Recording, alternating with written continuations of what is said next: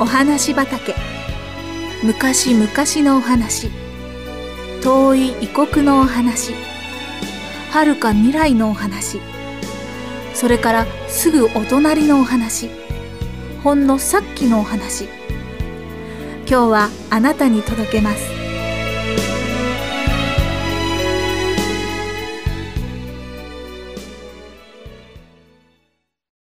りなさんとクリスマスツリー。りなさんには悪い癖がありました。それは人の机やタンス包みなどを開けてしまうことでした。いつもお父さんやお母さんに叱られるのですがその癖はちっとも治りません。辺りに人がいなくなるのを待ち構えこっそり中を見るのです。ところがどんなに気をつけていてもいつも何か証拠を残してしまうので他の人から「あらまたりなちゃんね」と気づかれては嫌な顔をされていました。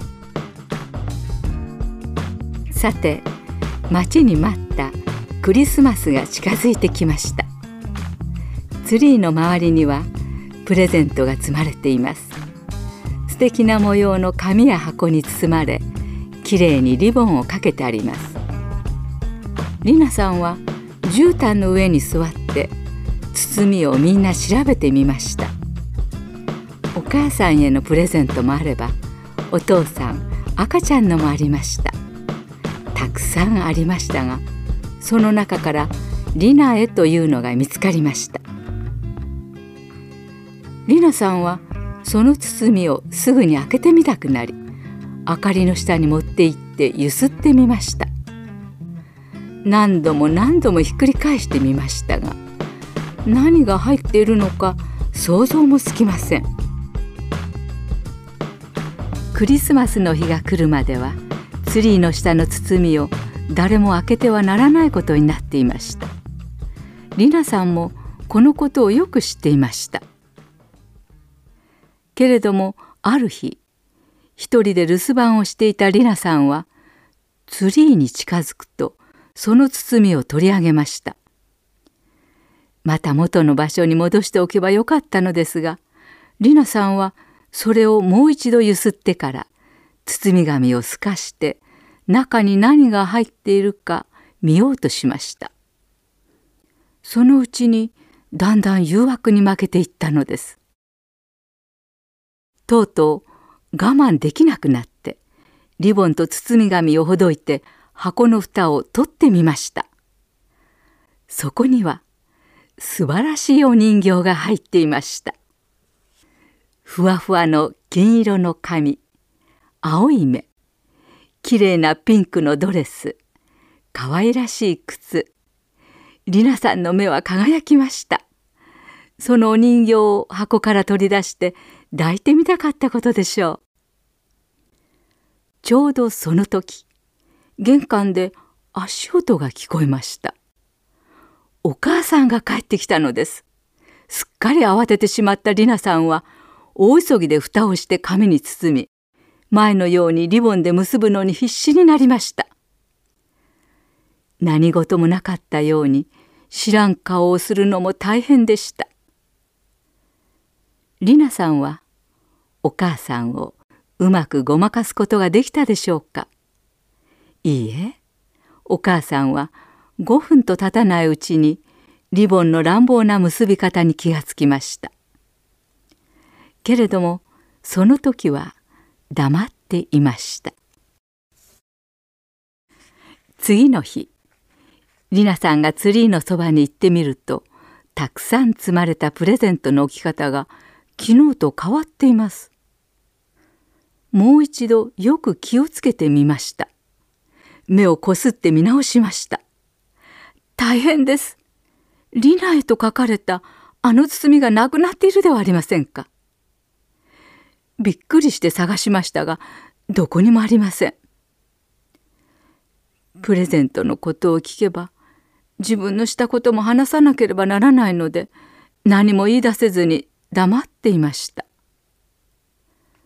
それからというもの、リナさんは毎日毎日ツリーの下にあのプレゼントが戻ってきていないかと見に行きました。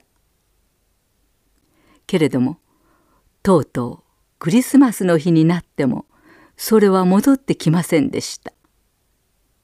しかしその日プレゼントの中にあのお人形の箱とそっくりの箱があることに気がつきました。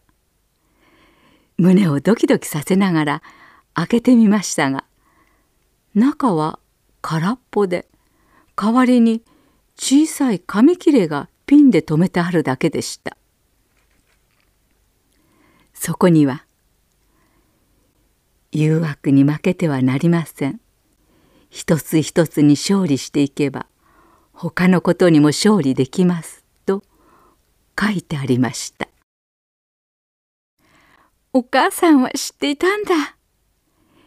りなさんの胸は悲しみでいっぱいになりましたしばらくして思い切ってお母さんの部屋に行きましたお母さん、ごめんなさい。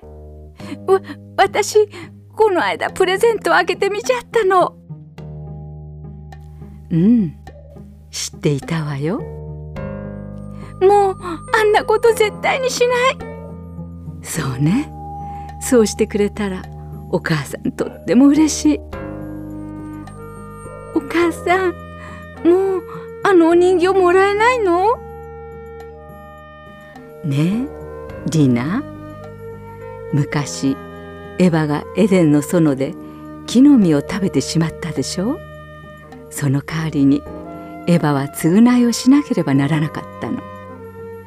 それはね罪というものがどんなに恐ろしいものであるか学ぶことだったのリナも償いをしなければならないわイエス様にどうぞ私が正しい方を選べるように助けてくださいとお願いしましょうね。そしてリナが悪いことに勝つことができたらあのプレゼントは戻ってくるわ。